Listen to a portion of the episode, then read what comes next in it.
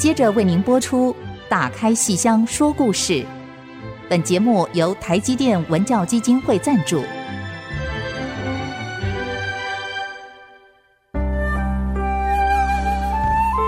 打开戏箱子，看见台上的精彩一刻。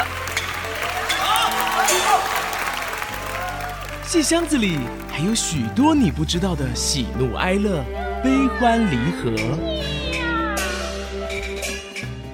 让戏曲专家王安琪、罗世龙和您一起打开戏箱说故事。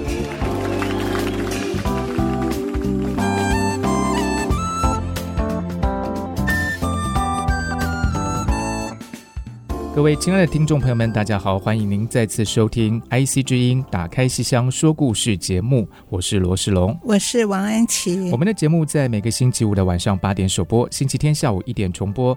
如果您是用手机、电脑收听的话，都可以在各大 Podcast 平台收听到我们的节目。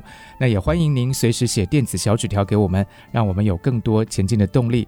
那如果说您是用 Podcast 收听的话，请记得一定要按下订阅，并且给我们最高五颗星的评价，让我们继续。去把节目做得更好哦。我们最近呃跟安琪老师聊了很多关于昆曲的一个话题啊、哦。上一次的节目里头讲到说非常重要的一个人物就是华文怡老师，嗯，最美的杜丽娘，是华文怡，是也曾经是上海昆剧团的团长，是。是我们在节目里其实稍微呃聊到过华文怡老师的一些往事，比方说怎么样透过曲友的力量，让他和老师非常喜欢的上次讲到的蔡黄，对，跟蔡黄在台北相见的故事，也提到九零年代华文怡呃他怎么样周折的来到台湾演出，但其实关于华老师的故事真的是说也说不完哦，对，他影响台湾好深哦，在昆曲这一块，对，嗯。而且我们最近几周是几乎把当代昆曲的发展史、演出史做一个比较轻松、比较简单的一个说明，所以我想在这个脉络中，我们连续这几周的脉络里面，一定不能够。忽略华文怡老师，嗯，尽管我们以前哈曾经陆陆续续的提到过华老师哈，所以一定还是要来谈他，即使有重复也都没有关系，因为现在是在这一条主轴、这条脉络之下哈。我们前几周呢一路把那个昆曲的死而复生，好把这个脉络呢讲得。啊，还蛮清楚的，也就是在民国初年，民国十二年的时候，最后一个昆曲的职业戏班就已经解散了，全福班解散。我们可以以这个一九二三年为一个时间点，就代表昆曲的死亡。可是他死亡之后，竟然会还魂，会复生，所以昆曲由前世。会转入今生，我们通常都说转入今生之后的昆曲，我们叫做新昆剧、新昆曲，或者叫当代昆剧。好，那么是什么时候呢？转入今生就是一九五六年，十五贯一出戏救活一个剧种，也就是我们上一次哈讲了很多，讲的还蛮详细的十五贯，是那个楼阿鼠的那个故事，对对，老鼠的故事。其实那个故事，嗯，其实我们上次讲过，故事本身就。相对来讲，不是真的那么的，呃，还好，对，还好。现在的说法就是 我，我我我以前没有“还好”这个词，现在的词大家说“还好”就是不怎么样，对，对不对？先不要，就是永远不要了。对对对，语言真的是啊，变化，我们这种老人都跟不上，要努力的听大家讲话的意思，才不会误会。老师不用担心了，这个我我这个跟年龄无关，我自己以前也常常。遇到这个情况，对学生跟我说：“老师，我今天下午有社团的一个什么什么事情，可能不能来上这个戏剧课了。” 我说：“那所以，我那时候会以为说，那大概就有一半的几率会来。”我就问他说：“ 所以，那你最后决定好了要跟我讲这样？”然后学生可能心里觉得很纳闷，就说：“我不是跟你说可能不能来了吗？你怎么还问我可能不可能呢？”对呀、啊，所以说还好这两个字，我现在懂了，原来是这个意思。对，对这个真是是，所以。其实昆曲的这个语言，好像有一些我们现在也不一定就是能够完全掌握这些比较离俗的这个市井的地方哈，但是他会通过他的表演，让我们去理解到他的精彩之处。对，嗯、痛煞人也莫歌，好什么什么什么乐呃喜煞人也莫歌，不得不痛煞我也。也莫歌 什么叫也莫歌？这个词就是你如果只看文字。根本不知道在干什么，嗯、其实它就是一种唱腔里面必备的一个三个字而已啊，唱出来就啊也也莫歌。哎，老师，这个在昆曲里也有吗？有，它是从其实是元杂剧，哦、就是等于蒙古那个时候就开始有，嗯、然后。留在昆曲里面的，哦、所以换句话说，其实昆曲这样子讲下来，我们现在是看不到元杂剧的演出了。对，但是在看昆曲演出的时候，或多或少还可以看到一点点元代的痕迹。对，就是有一些元杂剧的剧本，到明代的时候是用昆唱。哦，明代的昆曲流行起来以后，它不仅可以唱明代当时的人编的传奇剧本，它也可以唱前一个时代元朝的，譬如单刀会、刀会。好，就是元代关汉卿的杂剧剧本。那么本来元代是用北曲唱，可是等到明代昆曲流行以后，就会用昆曲来唱它。哦、是，所以我们今天听到的单刀会、刀会，就都是昆唱。哦，对，是。那这样其实给我们听众朋友们应该算是蛮清晰的一个概念，嗯、就是说，其实昆曲、昆剧，我们这些词有些好像在用的时候有些差异。嗯其实昆曲，我们有时候可以把它理解为是一种唱腔。那这种唱腔，其实它演唱的剧本的种类，其实包括元代的，或者说明代的，也都有。也也包括当代新编的《红色娘子军》。哦，他可以用昆曲唱，可以用。那不是那个芭蕾舞剧那个吗？然后他有昆曲昆剧版。哦，真的吗？对，《红色娘子军》不就是那个什么向前行，向前行那个吗？这个也可以用昆剧唱。对，哇，那这昆可是那个是一个很激昂的一个戏，用昆曲怎么表现它？哎呀，他们都可以呀、啊。蔡正仁老师、蔡黄也演过日本人鸠山。哦，就是什么 一个一个什么藏起来的东西是十个日本人小不、那个、就是红灯记啊，就是那个密电码。哦、对，然后好厉害，好厉害啊！所以哎呀，文革的时候他们什么都唱过。所以老师的意思是说，该不会华文怡老师演过红色娘？演过，他演过琼花呀，什么都演过，哦、他们都很厉害的。是，对。所以华文怡老师其实是很多面向的。她虽然是最美的。杜丽娘，娘可能也是最美的琼花吧？哦、是 是是是，对，好，反正都是、哦、我们不提他那些，我们这台提他的这个《牡丹亭》哈，对，影响我们好深哦，对对，对。嗯，我们刚刚是在讲说，嗯，在讲什么东西？我们在讲十五贯，对，十五贯一出戏救活了一个剧种。虽然十五贯这个故事本身还不错，还好，十五贯的故事并不是最强，嗯、可是呢。因为呃毛泽东啦，因为周恩来等等哈，然后刚好碰上了当时他们推行的一个政策，然后说判案呢必须要科学判案，要实事求是，不能够主观臆测，好，不能够自己脑内小剧场，所以就那么凑巧的十五贯呢。配合上了当时刚推行的政策，嗯、所以受到政府当局的重视。嗯、然后毛泽东就来问啊，周恩来也来问，你们这什么戏啊？怎么那么好啊？我们昨天刚颁布了一个政策，你们立刻就把它演出来了。哇，哇！然后回答说昆曲哦，这么好的戏，昆曲我们一定要把它留下来，因此传字辈。好，那个一九二一年苏州昆剧传习所那批穷苦的孩子，传字辈还活着的，从全中国被招回来，是要教下一代。是好，这是我们上次讲到的，一九五六年。当时的一批小孩子，大约十岁的小孩子，在传字辈老师的教学下，他们又传承了昆曲一生的艺术。嗯、那一九五六年，大约十岁的这批孩子，到现在是八十上下。是，那么他们都是我心里的神，都是我的偶像，也是绝大部分戏迷心目中的国宝熊猫。好，所以。他们每一次熊猫卖票一定是大爆满。那么他们到八十岁都还在上台演出。梁谷英老师八十岁了，可是十二月九号还上台演了。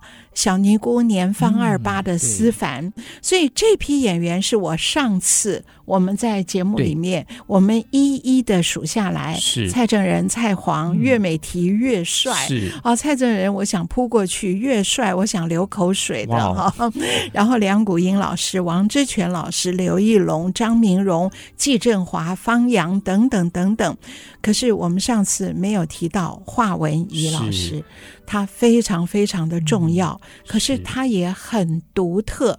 他的人生真的是一个传奇。是，他好独特哦。是，老师，光是这个名字哦，因为您上次讲到传字辈，对啊，那我们知道这个苏州昆剧传习所培养这批年轻的孩子，这个传世圣秀这个辈分排下来，嗯、那华文怡老师这个名字中间是个文字，显然他就是另外一个团的喽。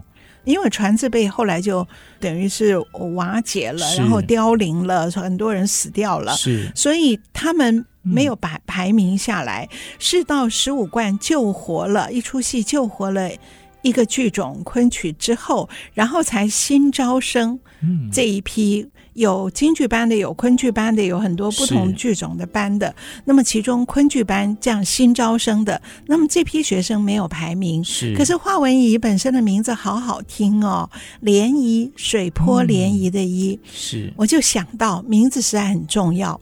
我以前要出一本书啊，那后来那个书店的老板就讲说，你这个书名啊取得太硬了。而且你的名字也很硬，王安琪看起来不男不女的，也不知道是什么，所以你的书名一定要取的比较软一点。如果你的名字是伊若芬，那随便你取什么书名都可以。我们知道伊若芬是我学妹，她现在在新加坡，她的姓就好特别哦，衣服的衣，哈，假若的若，芬芳的芬，伊若芬，一听就好美。你的书名取得再硬，那个读者都会买。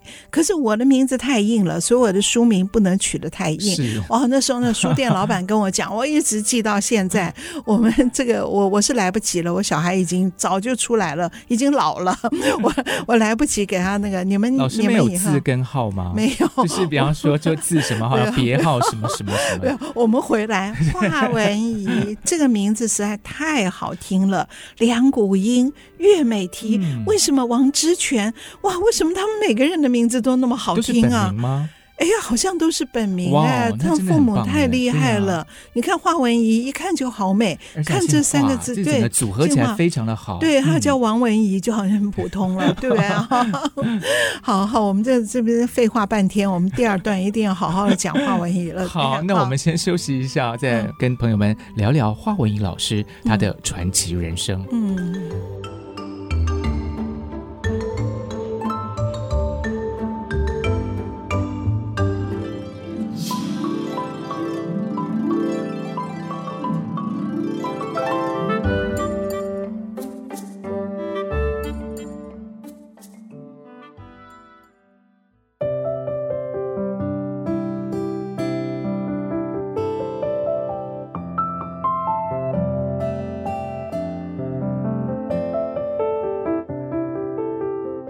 欢迎大家继续收听《打开戏箱说故事》，和我们一起打开老戏箱，说说新故事。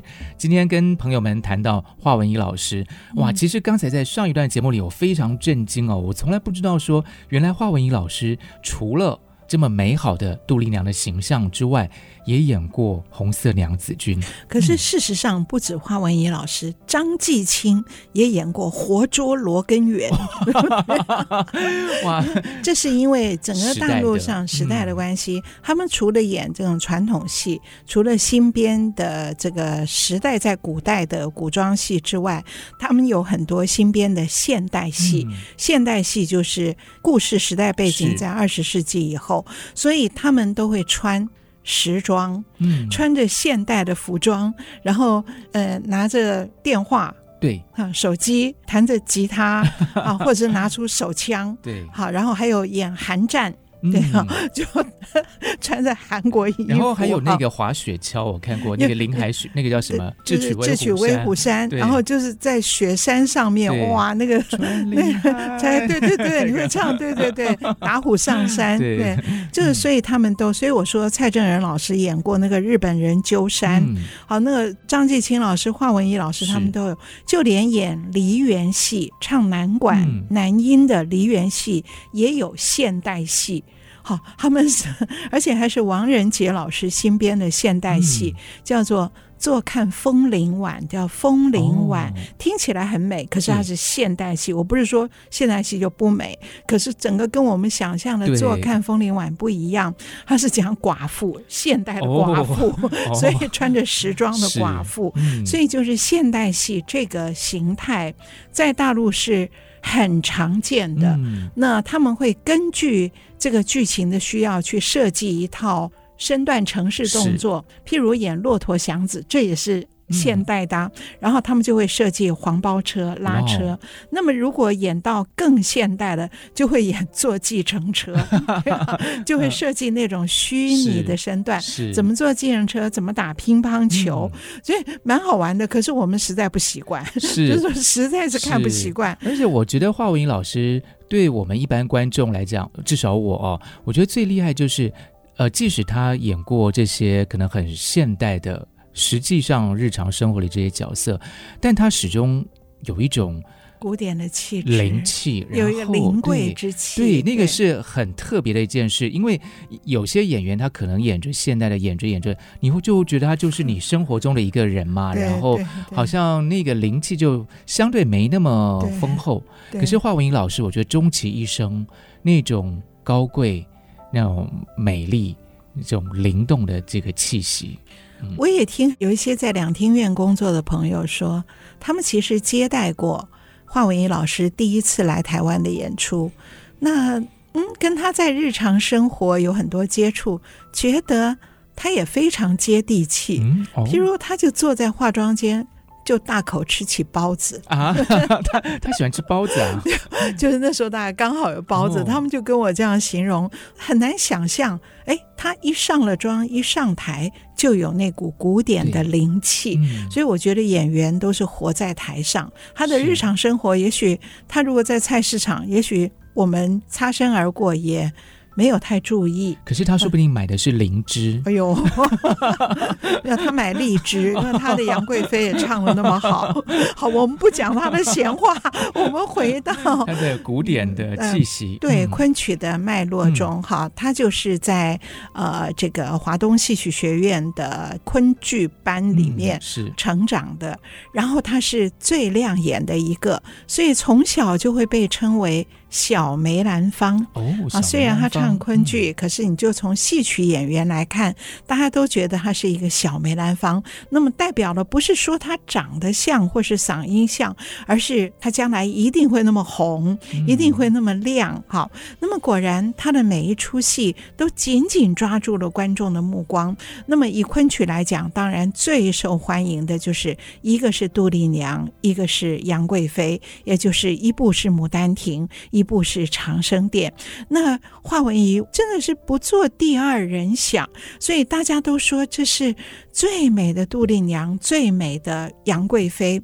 那么也因为她在舞台上的这样的亮度，哈，所以呢，她会后来做了上海昆剧团的团长。我们知道大陆很多剧团呢，团长。不一定是要那个行政能力很强的，嗯、它主要就是一个艺术的代表性。是啊，所以像梅兰芳啊，他们都当过团长，那并不是说他真的要去干那个公文啊那些事。哦、所以花文怡后来蔡正仁老师也当团长，好，所以花文怡曾经当过上海昆剧团的团长。可是就在他当团长，又是主演，又是最美丽的杜丽娘的时候，发生了这个历史上惊天动地的这件事。这件事我们在前几集有跟各位谈到过，对就是呃六四那一年六月四号的隔天六月五号。上海昆剧团早就预定了六月五号要搭飞机到美国去演出，可是前一天发生了六四，所以第二天我们是要去还是不去，就变成一个很难的抉择。而那个时候的团长是华文怡，可是因为跟美国那边都定好了，所以还是全团很艰难的去了。据说他们就连我如何搭车到机场，都是一个非常艰难的一段路程。结果终于排除万难，他们去了。可是，一去以后，华文怡老师“华文怡”这三个字就不止在昆剧史上发光发亮。它就变成那个时代不会忘掉的三个字。我要讲的这个话里面没有正面，没有负面，只是说他这个举动非常的强烈。也就是他到了美国以后，他就跳机，好就滞留在美国，而跟上海昆剧团的人就就找不到他了。而且他是团长之尊，又是主演，这是不得了的事情。而且他的跳机牵动了那一次去美国的上海昆剧团，总共有十个人跳机，就继他之后，等于这个团哇走掉了一大半。嗯。这件事我记得以前我们在节目里面跟各位谈过，因为这件事实在是太。太当时真的是大新闻呐、啊！你不管看戏不看戏的人，通通都会关注这样的一个新闻。那后来在台湾的我们就一直在。在思念华文怡，在关心他。我们那个时候还没有到对岸去看过他的戏，因为六四的时候，两岸才刚刚解严呐、啊。是一九八九年的八九年解严是一九八七，是对不对？所以我们还没有来得及到对岸去看他的戏，我们都是透过以前偷渡的录影带看到过华文怡跟岳美缇的《玉簪记》的琴挑哈，然后。后来我们又看到过他跟蔡正仁老师的《长生殿》，可是那个《长生殿》录影带是到日本去演的，所以字幕都是日文，然后他服装也改了一些，没有戴那个传统的凤冠霞帔啊，而是穿上了古装，是很特别的一个一个《长生殿》。然后后来我们就在华老师。离开了，我没有，我没有被他教过，不应该叫华老师，可是代表我们心中对他的尊敬。尊敬嗯、好，就是我们那个时候就就好关心他哦，他到哪里去了？从此昆曲舞台没有这样的美人了，怎么办呢？那我们就拼命的翻找录影带，所以找到了这个他在日本演出的《长生殿》。那么我记得我那时候有一次演讲，我就很慎重的播放这一段，然后我就说：“哎。”从此再也看不到画美人，看不到她的杜丽娘跟最美的杨贵妃了。结果来听演讲的班上的同学就告诉我：“不。”我们台湾的国家剧院胡耀恒老师正在接洽，要邀请他一九九二年来来台湾演出。那我做那次演讲的时候，应该是一九九一年，是，所以这个消息还没有公开。可是来听演讲的人有那个不知道是胡耀恒老师的学生，那时候两厅院的主任是胡耀恒老师，是台大戏剧所的创系的呃国父哈，对啊，那么他原来是台大外文系的哈。所以不知道是胡老师的学生还是两厅院里面的人，就揭露了这个事，结果全部听演讲的人就欢呼鼓掌啊！我我是真的是觉得。太棒了！我们听到就是我放了一段日本日文字幕的这个《长生殿》小燕惊变，然后我们当场真的是好像惊变哗然呢、哦，哦，可是是惊喜，不是惊变、嗯、啊！他会到台湾来演，我们真的再也没想到，因为他到美国那时候才才两年，两年，两年，然后他来台湾的时候是第三年，嗯、那就是因为六四以后，所以在美国得到那个居留权的机会。是放宽了很多、嗯、啊，所以真是他走，然后到上坤的十个人跳机，到他渺无音讯，到大家私下打听，然后到殷殷期盼，哎。竟然真的盼来了！一九九二年十月，他到台湾一个人来演了《牡丹亭》。是这段是我们在前面的节目里也谈过，所以我这里不细讲。各位有兴趣的话可以去听。可是我们就知道华文怡对台湾的影响有多大。是，他是第一个站在台湾的剧场上、台湾的舞台上的。专业昆曲演员，哦、第一位，第一位，在他之前呢，就是解严之后，嗯、有一些小型的昆曲的演出，可是也包括张继青老师，我记得好像也是先来过，可是。是演讲中的示范，哦、所以都是教育场。就没有做大型售票的公演，是，所以华文怡那个，尤其是《牡丹亭》，整个是昆曲的代言人，真的是让我们看到专业昆曲演员的训练，呃，他是怎么样的一种展现呢？嗯啊，所以那次就是华老师对华美人。在所有台湾观众的心目中是永远不会忘记的，是，而且是在国家戏剧院这样一个很特别意义的一个场地。而且一出《牡丹亭》，它是浓缩版，嗯、就是一个晚上三小时演完的，连演四场，客满。对，是是，真是不简单哦。对啊，就要从他的这个短短两三年之内，从他呃成长的过程，然后到美国的演出，在最后在台湾跟大家见面，这说起来都是非常不可思议的一件事情，天时地利人和。对。啊、呃，我觉得有时候说昆曲命不该绝，就是在什么样的机缘下可以让这样一件事情发生，这个真的都不是一人一时一地所可以促成的。是啊，嗯，对呀、啊，是。好，我们休息一下，待会儿再跟听众朋友们谈谈华文怡华老师的传奇人生。嗯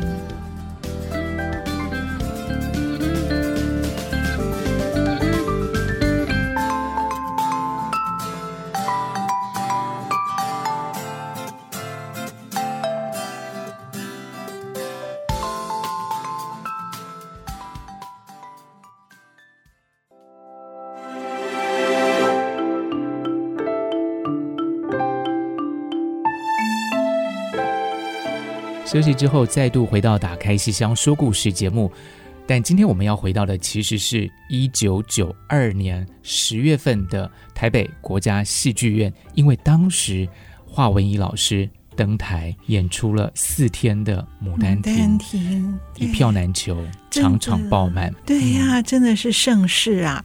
所以当时呢，我们都留下了节目单。哇哦！我还常常那时候节目单蛮简单的，就是国家剧院的标准款式的，然后写些字在上面。对对对。那我还常常把它翻出来一看，后来才注意到，那个是胡耀恒老师当主任的时候邀请的。嗯可是其中有一位戏剧顾问白先勇哦。啊，所以是白老师就在里面担任了哎，列明其上戏剧顾问。当然，顾问这两个字是可多顾也可以少顾，我们并不知道当时 白老师顾了多少，顾了多少，这个不重要。可是白老师的昆曲梦，这绝对是他的梦中之一，也就是白老师的昆曲梦里面，小梅兰芳、华文怡绝对是一个大大的亮丽的影像。是，对，是白老师对于。游园惊梦对《牡丹亭》这个戏的热爱，这个是我们在他小说里都可以看得到的，都可以看到的。嗯，而我在猜白老师为什么会跟呃两厅院邀请华文怡来台有关，可能是因为华文怡在离开大陆，也就是六四之前呢，他曾经有一次受白老师之邀。去参加了一出舞台剧的演出，哦、是所谓话剧的演出，是什么话剧、什么舞台剧呢？就是白先勇老师的《游园惊梦》这个小说。哦，白老师的小说改编成舞台剧，那么然后白老师请华文怡担任女主角钱夫人。哇，那场演出是跟广州话剧院演出的，嗯、所以白老师会请他哦，在里面唱昆曲，唱《惊梦》。对，默一下把那个词忘了。对，什么烟间什么？对对对对对对，烟间泼残声除问天，就泼残声除问天，嗓子哑了，嗓子哑了。好，会请他来唱，所以可见白老师的昆曲梦里绝对有华文怡。哎，白老师的昆曲梦是怎么来的呢？我们稍稍从华文怡转一点弯儿。一九八七年的这个话剧要再往前推一些，要再往前推。嗯、白老师是哪一年出生的？一九抗战那一年，嗯，就是民国二十六年，你忘了抗战哪一年？我在想，我在想，我们可以把白老师的生日讲出来吗？呃、我们不讲日子，不讲日。白老师过八十大寿过了好多年，对对对。其实白老师一九三七年出生，一九三七就是民国二十六年抗战初期的那一年。一九三七年，白老师出生。可是我们别忘了，我们前面讲的昆曲的发展史。我是把一九二三年最后一个职业昆班全福班的解散，当做昆曲死亡的时间点。一九二三，昆曲连职业戏班都没有了，昆曲死亡了。而他的复活，由前世转入今生，是要到十五贯一九五六年。而白老师是在这个中间出生的，是对不对？一九三七是在。一九二三跟一九五六中间，那时候是所谓的死亡 死亡期，而且那时候好动荡哦，很动荡啊。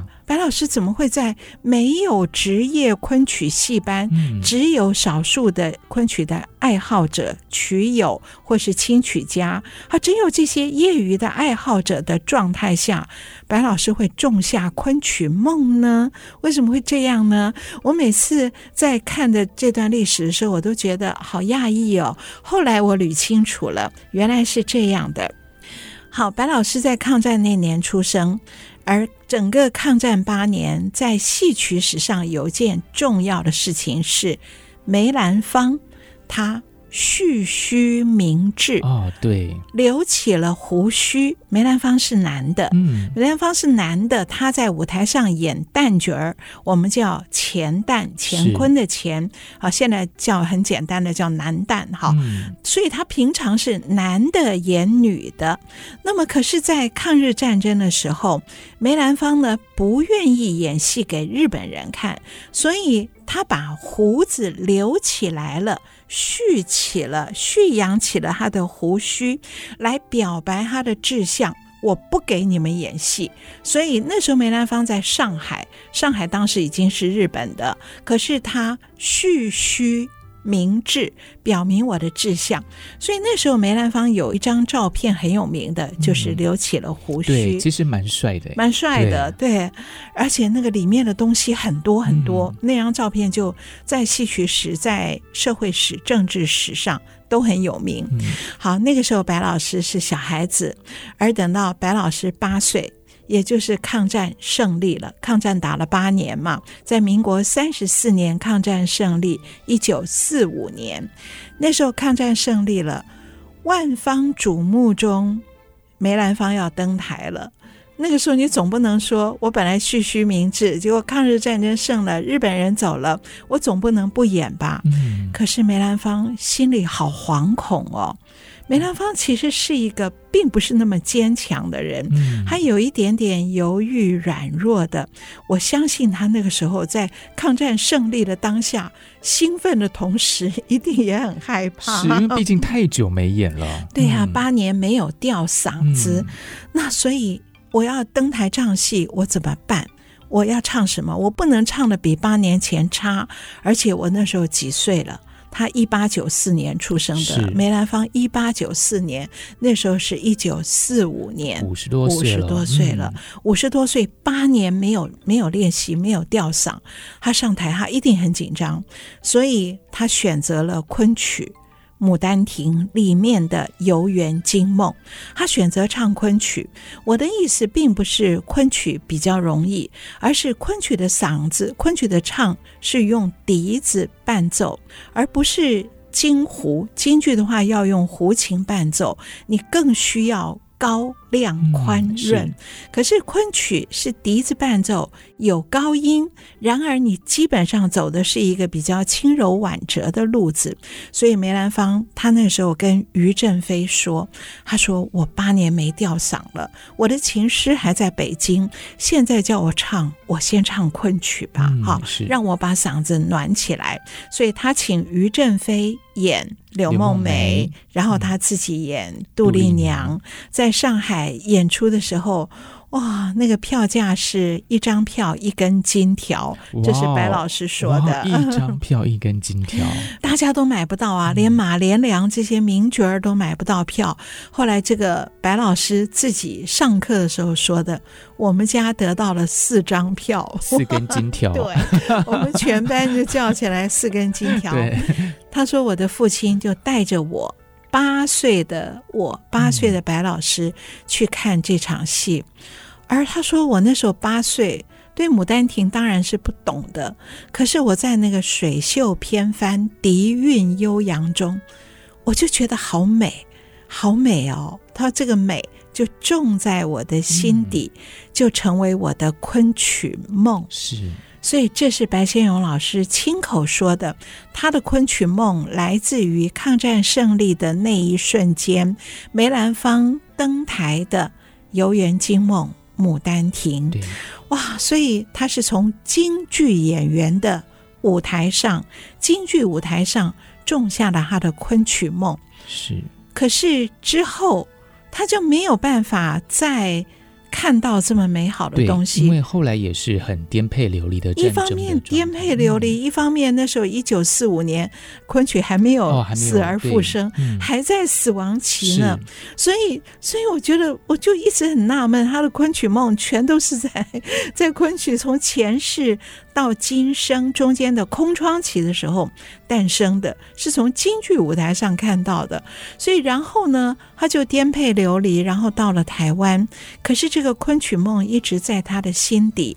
所以，白老师在一九六六年写下这个短篇的小说《游园惊梦》。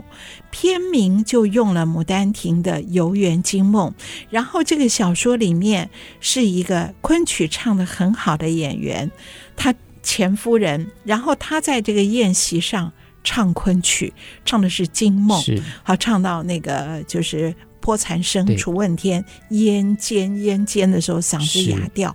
我一直觉得，一九六六年。白老师的这篇短篇小说，我们一般都说它是台湾现代文学的开启，现代小说的开启，因为它用了意识流的笔法。可是我觉得从另外一个角度来讲，它是白先勇老师跨文类迂回圆了他的昆曲梦。嗯，是，所以这篇小说是在小说史上有它的意义，是台湾现代文学。笔法的开启，可是，在戏曲史上也有它的意义，是白先勇用跨文类的方式迂回圆昆曲梦。是，后来你看，果然吧，他的昆曲梦有多深呢？啊？是，这个小说写完以后，他还要把它搬上舞台，对，写了话剧版的话剧版、舞台剧版。现在台湾那应该是一九。八一八在国父纪念馆，对，那时候还没有国家剧院。八一还是八二的时候，还是八零，嗯，就是反正八零年代初，他把他自己的小说写成舞台剧版，请了卢燕来演出。嗯，我们等一下再说卢燕的传说。是，对，好。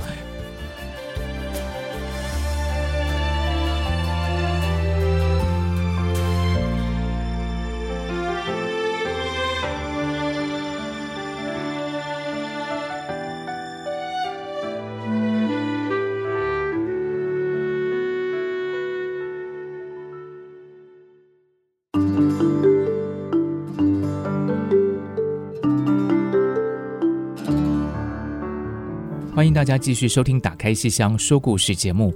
哇，那刚才呢，我们提到说白老师的这个昆曲梦啊，而且其实不但自己写了小说，用一个很曲折的方式圆了自己昆曲的一个记忆，而且还把它搬上现代话剧的舞台上。对，老实说就是呃，卢燕卢燕演的，卢燕一九八零年代初在台湾首演，就那时候还没有国家剧院，嗯、所以是国父纪念馆。是卢燕演前夫人，前夫人就是那唱昆曲的那一个角色。嗯，卢燕。哦，卢燕的京剧唱的好的不得了哦，他会唱京剧，他唱的非常好，哦，而且不仅好，而且他会做表，不仅是会唱，嗯，他唱的好，所以有很多传言哦，说的是传闻哦，我不负责哦，嗯，说是如有雷同，纯属虚构，哎如有虚，因为我这样讲，对对，嗯，说她是梅兰芳的私生女，哦，因为好到。那个境界。嗯、好啊，好吧，那个所以嘛，是因为艺术境界相近，所以有这样的传言。我不负责哈，对。可是白老师会请卢燕来演他的小说《游园惊梦》的舞台剧版，让卢燕在台上演一个全身充满了昆曲的气质，而且在台上要当场唱《惊梦》山坡羊的这样的一个角色。啊，你想白老师有 有多爽？就是他，圆自己的梦圆到这样。哎，那个戏啊，一九八零年代初啊，我想大部分我们听众都很年轻，可能都没有看过。可是您可能会知道。有一位这个台中科博馆的馆长，前馆长，以前在中央大学物理系，后来在台大物理系的孙维新，孙维新教授，哦、他也出现在这出戏里面。孙、哦、老师也就是那个认识星空那个孙老师，对对对对，他哦，他对那个天文啊，对，那个宇宙星象，哇，那个研究之深跟推广之广，都是爆满，都爆满爆满到选不到的。对，然后孙维新。他跟卢燕同台，哇！而且那个戏里还有胡锦，还有归亚蕾，嗯、哇！真是他比我年轻大概两岁，这样哈。就是我为什么会记得他年龄，是因为我们以前都在台大的评剧社，台大的社团，哦、他也在那个社团，他会唱，他比我低两届，哦、我们那时候。我下一届的社长，再下一届社长是他。老师那时候的国剧社真是众星云集哎！没有，那个时候我们都是学生。但是，但是，但是还有有我们节目里还讲过有王德威老师，对，还有 安琪老师。哇，现在还知道还有孙老师。哦，他他唱的很好，他他唱《将相和》，而且他长好帅哦，对，好帅。所以他又太高了，所以他演《将相和》演蔺相如啊，那个。那个袍子都太短，就 露了三分之一条腿在外面，就是很古迹的扮相，可是很难遮掩他的帅气。嗯、唱的又好，人又帅，哎，所以他在一九八零年代的时候才二十几岁，哎，他怎么会去跟卢燕、跟胡锦、跟归亚蕾同台呢？而且他那时候是个学生身份呐、啊，那是为什么呢？绝对不是因为是帅教授而被邀请去的，而是白老师他们制作这节目的时候是公开甄选，好，公开甄选几个角色的时候，那个时候孙维新刚好大学毕业当完兵，申请到了美国去读博士，嗯，可是他的要出国的时间。跟他当完兵的时间有半年的落差，Wow. 他在台湾没事做，然后就就一看到要甄选。啊，那我去试试看吧。跟演出时间刚好是我出国前，哦，刚刚好，刚刚好哎，就在这种时候，哎，他去甄选，然后又有京剧的底子，嗯、然后人又帅，然后口条之好啊，字正腔圆，所以一下就录取了演男主角啊。对，所以他就哇，就在，所以有人有这么幸运吗？就在申请到美国博士班之前，跟当完兵之间的。空档中毫不浪费，是 留下这样的一个记录。说起来，这又是昆曲的传奇之处，真的，它就是有一种魔力，就是说会让这些人在这些时间点出现。对，所以那个一九八零年代初的那个那个，你看他演的是这一场宴会上的真实的那个男的，是，然后在回忆中，在钱夫人回忆中那个副官。没有真的在舞台上演，而是当时就用了多媒体哦。哦，那时候就用多媒体哦，就是先去拍了一段影像，然后在现场出现在钱夫人卢燕的脑海中，他年轻的时候跟跟那个副官的那段。缠绵，嗯、那个副官是刘德凯，哇当时的影视红星哦，对啊，所以那个那个是非常非常有名的一段这个这段演出史，就是白老师的昆曲梦。好，跨文类圆梦，圆在他一九六六年写的小说《这个游园惊梦》，然后一九八零年代初在台湾先登上了国父纪念馆。而后台湾又演过一次，是建国百年的时候，是。那个时候是魏海敏演的这个角色，钱夫人的角色，钱夫人角色。嗯、然后还有钱毅，钱毅是谁？我们下一次会再讲。好，好，那么杨汉如跟林嘉玲，哈，也都出现在。建国百年的《游园惊梦》版里面。嗯、而这个版本呢，不止在台湾演过这两次，在国外也都演过。华文怡就出现在广州话剧团的这个版本里面，嗯、所以我们今天为什么会讲到白先勇老师？其实我们是在讲华文怡。华文怡跟白老师的渊源是是那个广州话剧版的《游园惊梦》之外，还有一次，还有一次更重要的是什么呢？还是先回到白先勇老师的主轴。你看白老师的昆曲梦这么深，而后到。好，从他跨文类一九六六年写《游园惊梦》之后，时间跳到一九八七年，白老师五十岁，他是抗战那年生的，所以一九八七年五十岁，他在美国，他在美国，而那个时候大陆的文革已经结束了十年了，所以上海的复旦大学邀请白老师到复旦去演讲，他从美国。五十岁的白老师飞回上海，哇！他从当年离开上海之后就没有回去过，而在五十岁的时候回到上海，到复旦去演讲。演讲完了以后，那个复旦的教授说：“明天您就要搭飞机回美国了，今天晚上我们这里有昆曲演出，你要不要看？”哇！白老师再也没有想到会意外的在这里圆。他八岁时候的昆曲梦，他说：“我当然要看，当然要看。”然后去看的是什么呢？蔡正仁跟华文怡的《长生殿》啊，唐明皇是蔡皇，然后华美人的杨贵妃。哇，白老师看的时候觉得真的是不提防余年值乱离啊，所以开元天宝的往事竟然跟他自己的。这个人生经历、人生漂泊的经历相关，所以当时看的时候，他是一方面又哭又笑。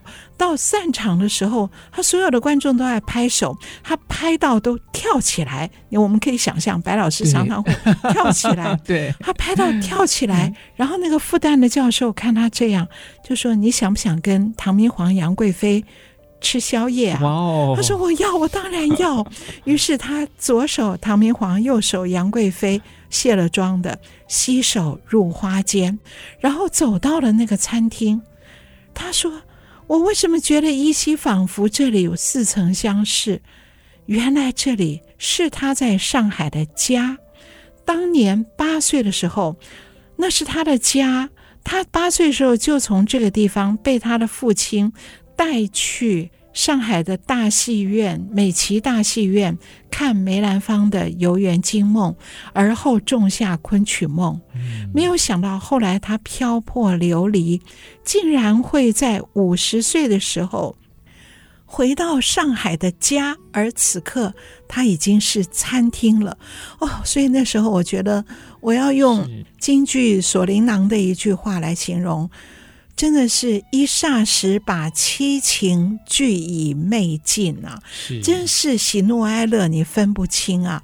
所以从此开元天宝的往事跟白先勇自己的往事融合为一，所以在那里他决定要把昆曲的美丽与哀愁一定要搬上舞台。是。在蔡正仁跟华文怡的面前，所以华文怡出现在白老师的昆曲梦里。我觉得这一切都是后来白老师会请华文怡去演广州话剧院的《游园惊梦》，乃至于白老师会在两厅院制作的华文怡的《牡丹亭》里面，白老师会是戏剧顾问。这或深或浅，应该。都有关联，是，而这一切其实都跟昆曲、跟《牡丹亭》有着密切的关系。对，而且竟然白老师看到的是长生殿、天宝仪式，这这么多的巧合，让昆曲的传奇又更增添了几分。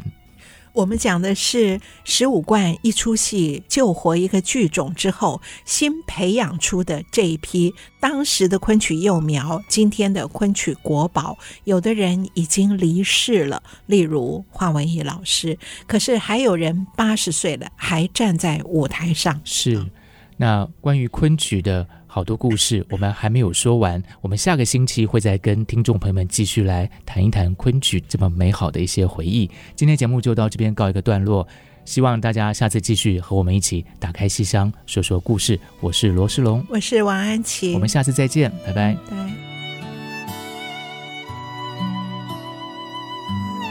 本节目由台积电文教基金会赞助播出。台积电文教基金会深耕文化经典，引动艺术风潮，与您共筑美善社会。